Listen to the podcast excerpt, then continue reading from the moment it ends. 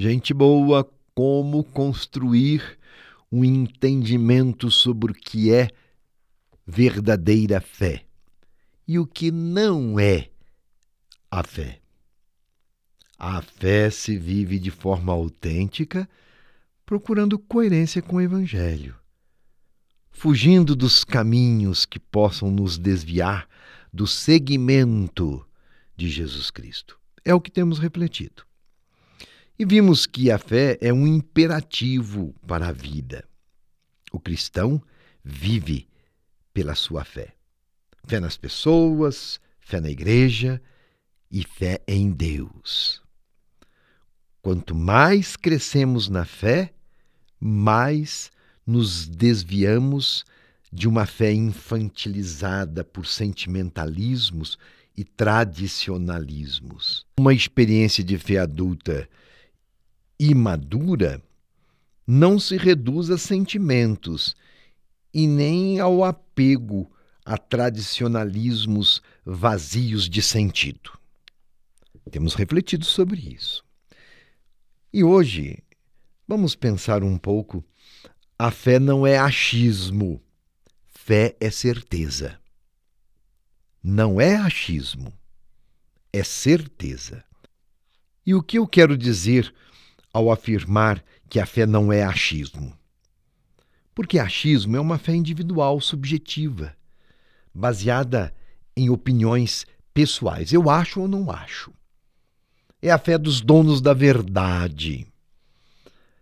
E não fé vivida em comunidade, partilhada. Ou seja, cristianismo.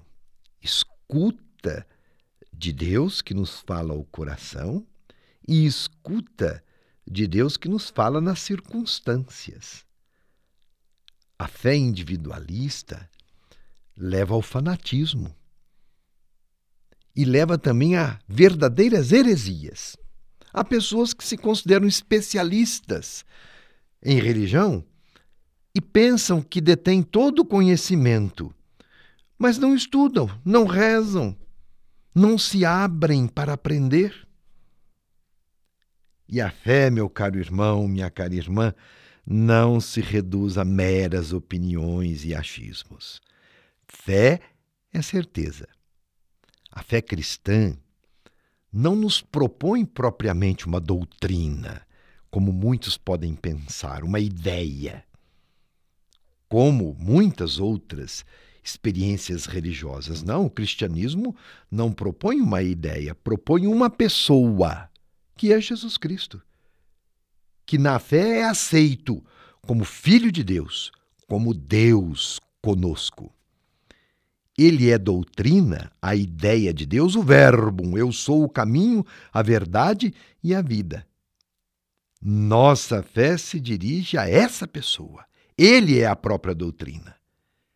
É por causa da pessoa de Jesus Cristo que aceitamos o que ele nos revela e os mistérios que não entendemos. A fé nos leva à adesão a este Deus conosco, revelado em Jesus Cristo. Ele é a verdade que nos ilumina para crer. Nessa verdade somos restaurados e saímos sempre fortalecidos para vivermos uma fé autêntica, não mais apoiados em nossas verdades, em achismos, porque Cristo se torna a referência da nossa vida, o centro da nossa fé. Daí a confiança nele terá certeza e firmeza. Por isso, a fé, juntamente com a esperança e a caridade, nós as chamamos de virtudes teologais. Repousam, tocam em Deus, é coisa de Deus. Fé, esperança e caridade. Não são virtudes morais, humanas, inventadas pelo limite do homem. Não. A fé não tem limites. Será sempre uma procura um buscar Deus. Fé é a certeza que temos. A esperança é o que nos move a nos superarmos. A caridade é resposta concreta a esta graça que toma conta do nosso coração. Jesus, na sua prática, foi nos revelando as exigências da fé. Uma novidade ensinada por Jesus que nos ajuda a compreender o que é a verdadeira fé e que essa novidade temos sérias dificuldades para assimilar é esta: não é verdadeiro quem diz amar Deus que não vê, se não ama o irmão que vê. Você já percebeu que nos evangelhos Jesus sempre impunha uma condição para realizar os milagres. Ele sempre exigia a fé. Em Hebreus 11, versículo 1, a fé vem sempre associada à confiança. A fé é uma antecipação do que se espera, uma prova das realidades que não vemos. Por isso, a fé é sempre confiança, irrestrita. Creio porque confio. A fé é capaz de transportar montanhas. Parece um exagero na fala de Jesus, mas é justamente para mostrar que montanhas são os problemas humanos que precisam ser vencidos. E para isso é preciso ser confiante para vencê-los. Ter fé, porque sozinhos não damos conta do desafio do viver.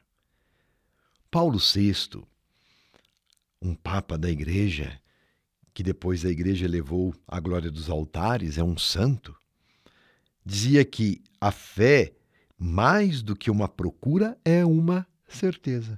Certeza de que depois das provas de amor que Deus nos deu, nada Ele permitirá em nossa vida que não seja para o nosso bem. Certeza de que Jesus, sendo Deus, não se engana e não nos engana. Certeza de que podemos corajosamente nos comprometer com o plano de Deus e aí anunciá-lo por nossa vida de fé, anunciá-lo ao mundo de hoje, testemunhar. E certeza de que, guiados pela firmeza da fé, teremos o discernimento, o entendimento, a fortaleza para denunciar tudo aquilo que se opõe ao querer de Deus, ao seu plano de amor. Tenho certeza que estas reflexões têm sido boas, nos ajudam, ajudam a fortalecer a nossa fé, nos instrui também para não nos enganarmos e para termos uma vivência cristã séria, coerente e não ficarmos apegados a periferias, às coisas menos importantes. E se você perdeu alguma reflexão, acesse os nossos podcasts e pode também nos enviar as suas dúvidas, suas perguntas e coloque em dia este conhecimento tão fundamental para bem viver sobre o que é a fé. Fique com Deus e com a sua graça. Meu abraço e minha benção.